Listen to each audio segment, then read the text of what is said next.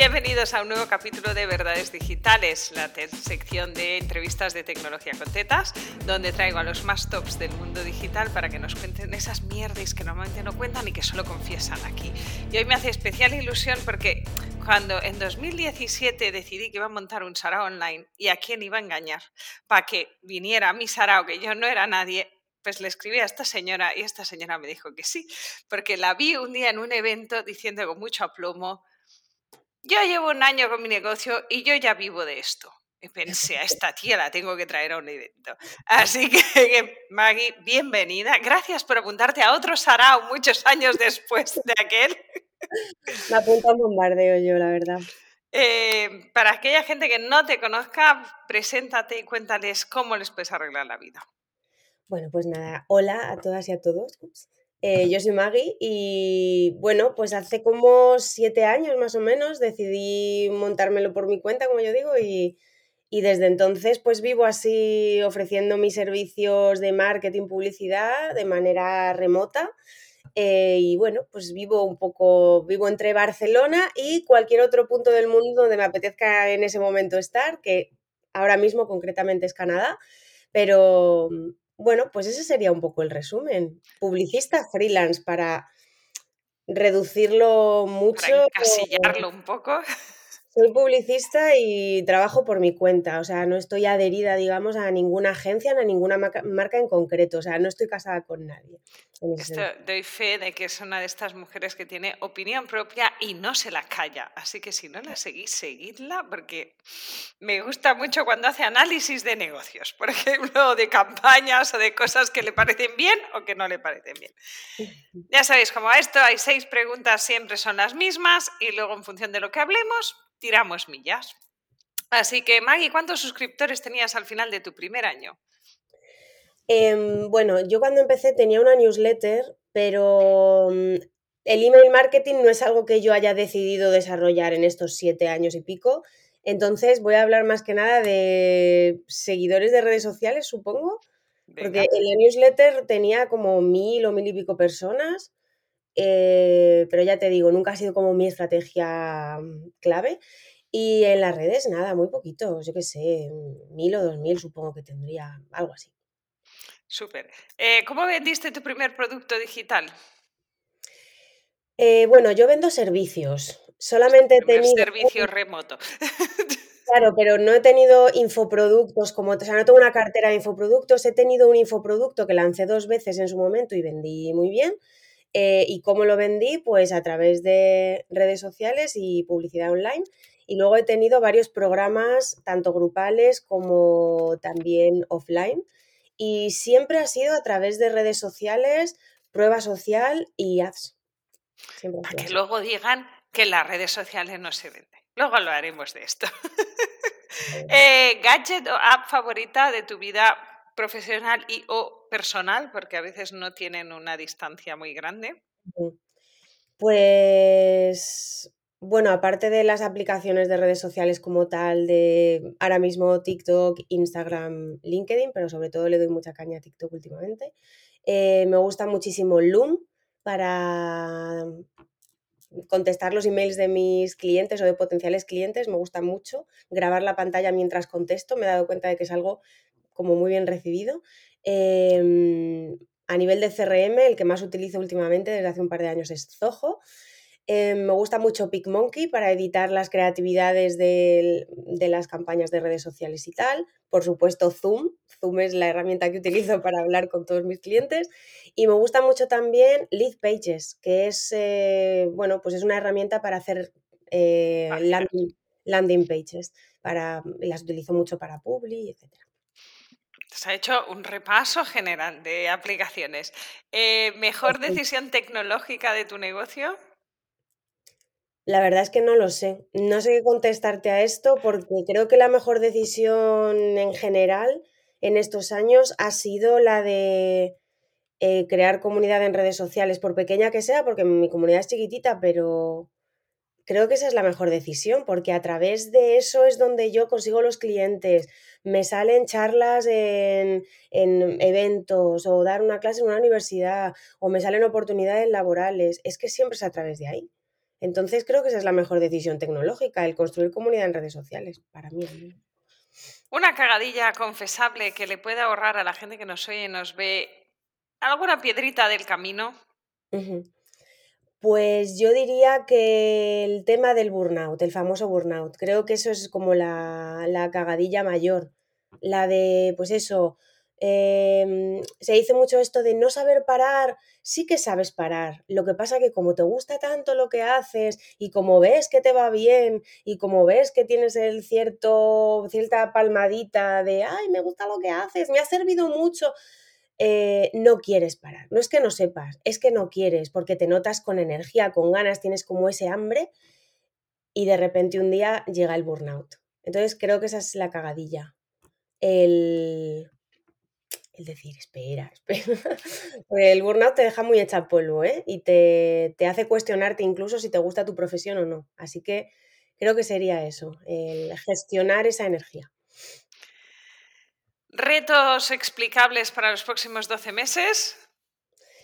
Pues de momento seguir en Canadá varios meses y explorar aquí el mercado norteamericano, seguir aprendiendo y haré a final de este año, si todo va bien y si el destino quiere, eh, otra mentoría internacional. O sea que si hay alguien que se quiera venir conmigo y un grupo de seis personas de viaje para explorar, divertirse y también desarrollar toda la parte de business, pues que me siga porque ya lo contaré más adelante. Y también me gustaría hacer un evento en Barcelona, un evento un poco gordo, la verdad. Si es evento en Barcelona, iremos al tour internacional. Esto es más complicado, la logística manda aquí. Em, pues ya que hemos hablado de vender en redes sociales, porque todo el mundo se ha producido de hace unos años lo de no se vende por redes sociales. De hecho, hay la máxima hora de se vende en tu newsletter, no se vende en redes sociales. Discrepa, por favor. ¿O no? Pues em, yo sí vendo a través de redes sociales, pero porque no creo contenido de, ¿cómo decirlo? Eh, creo un contenido relacional casi todo el tiempo, no transaccional, ¿sabes? No estoy todo el rato creando contenido con llamadas a la acción, ni dando tips, ni consejos, es un contenido más relacional. Tan pronto te enseño cómo hacer una negociación con un influencer para hacer una campaña, como te cuento mm, el clima de aquí de Toronto, o como te explico una curiosidad mía personal o algo, ¿sabes? Entonces, de esa manera se hacen relaciones como más más emocionales con la gente y al final entre todas las opciones que pueden tener para apuntarse a una mentoría, pues te eligen a ti porque te conocen, porque tienen un vínculo contigo más allá del transaccional, insisto. Entonces sí, sí que se vende por redes sociales, claro que sí. Ahora vamos a hacer la diferencia entre empiezo en 2023 y empecé en 2017. En redes sociales. En redes hay una diferencia entre meterse a Instagram ahora y haber estado desde el inicio.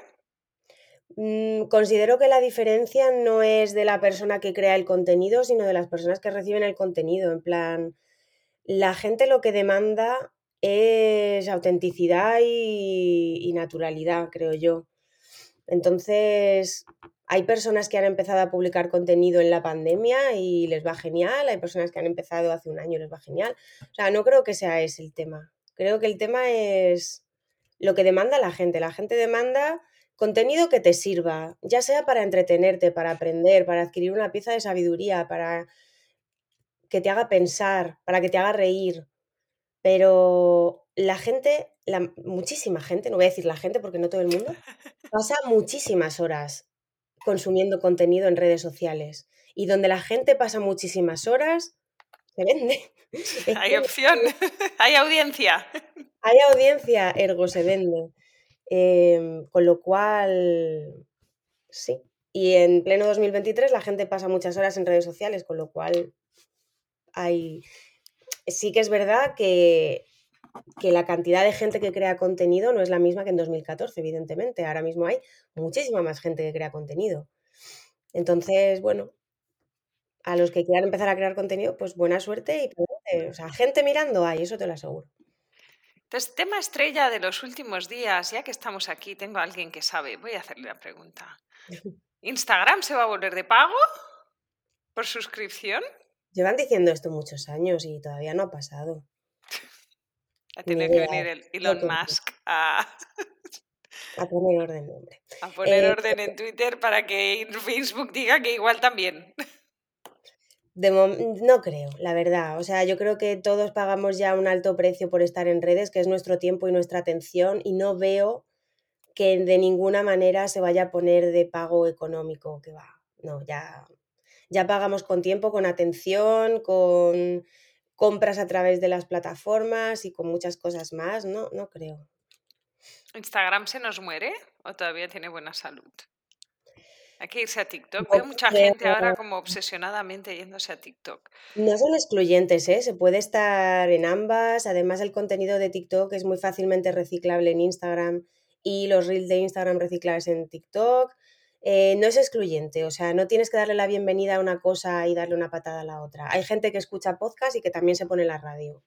No es excluyente y no creo que Instagram vaya a morir mañana. Creo que todavía, o sea, las cosas no, crecen y mueren de un día para otro cuando llevan ya tantísimos años funcionando. Creo que el declive, o sea, la curva descendente es más lenta y bueno, pues como le ha pasado a todas las redes, y es que no es nada que no hayamos visto ya.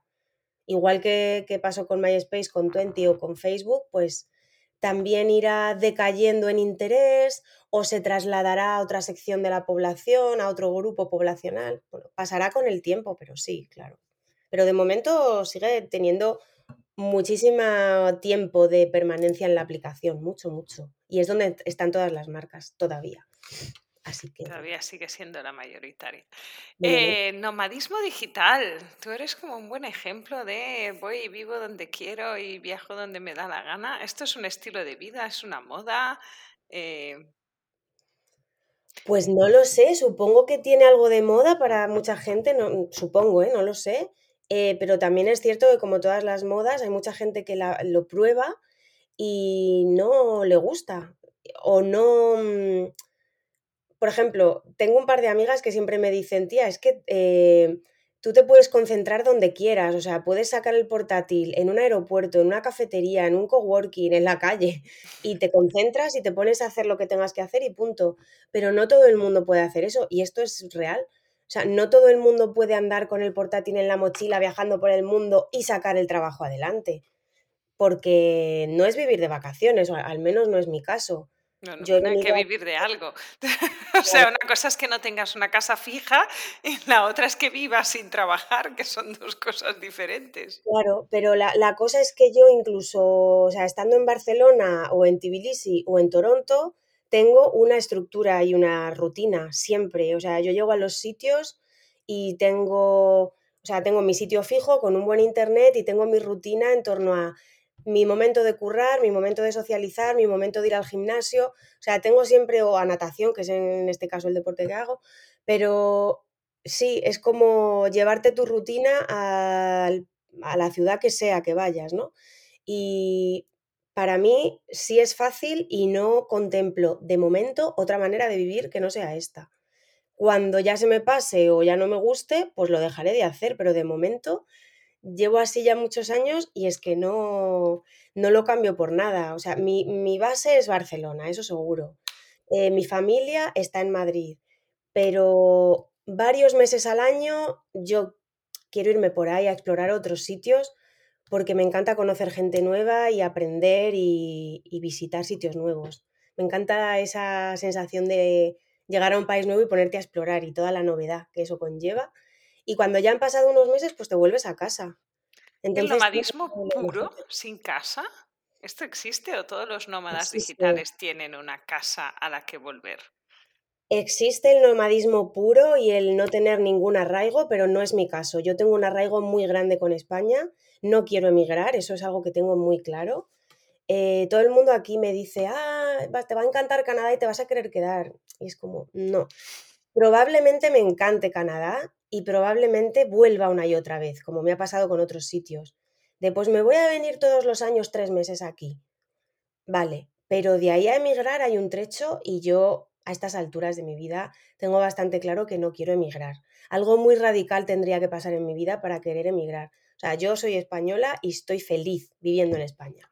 Y tengo mucho arraigo ahí de familia y amigos y de, y de mi... O sea, digo que soy española porque siento que tengo mucho arraigo con mi país a muchos niveles.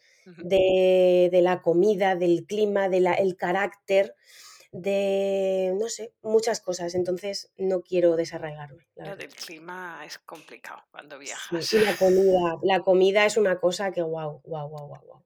Se come muy mal fuera, no en todas partes, ¿vale? Pero por ejemplo aquí en el norte de América. Pues, yo recuerdo ir a Estados Unidos cuando era soltera y curraba en multinacional y me mandaban esto, dos meses para allá, vete y siempre, ya le decía a mi jefe, mándame en apartotel, por favor, o sea, no me mandes en hotel, porque quiero una cocina. Y había un día a la semana que me iba a comprar arroz blanco, me hacía un plato de arroz blanco, porque a las dos semanas me sabía todo igual. O sea, comiera lo que comiera, que estaba como aderezado, parecido, y súper aderezado, y era como, no, no, puedo comer más. O sea, y había días que era como, vamos a comer, y era como, ¿me pueden poner una ensalada sin nada? y explícale a la pobre camarera que quiere tu tip, tu propina, ¿no? Es como, ¿me puedes traer una lechuga? Lechuga verde, sola. Y la señora te miraba con unos ojos de, pero sin nada, sin salsa. No, no, no, sin salsa, solo la lechuga. Y como allá, lo que es maravilloso, que te traen lo que quieres, porque aquí tú pides sin no sé qué, te traen lo que les da la gana, pero era muy, a mí me costaba muchísimo comer en Estados Unidos. No, supongo que Canadá debe ser por ahí, por ahí. Es muy parecido, sí. A ver, la cosa es que tú vas al súper, evidentemente en el súper hay de todo, de todo como en España y todo, ¿no? Eh, más caro, también te digo, mucho más caro, pero bueno, hay de todo. Es la cosa social. Eh, salir a comer fuera no es nada barato y no sé, no es como, no es como lo que estamos acostumbrados allí de, de, comer y cenar fuera, de que los precios sean más o menos asequibles y tener opciones muy de dieta mediterránea y tal. Eso es difícil que lo encuentres aquí. Entonces, ¿ves? Pues eso es una cosa que me cuesta, eso y el clima. Pero bueno, yo me acostumbro a todo al final. Yo recuerdo una vez, mi mejor amigo es americano y cuando fui a Estados Unidos ponían el, creo que era una cafetería, ponían no loitering, ¿no? Y le dije, ¿qué, qué es esto? Me dijo, que no te puedes sentar si no estás consumiendo nada.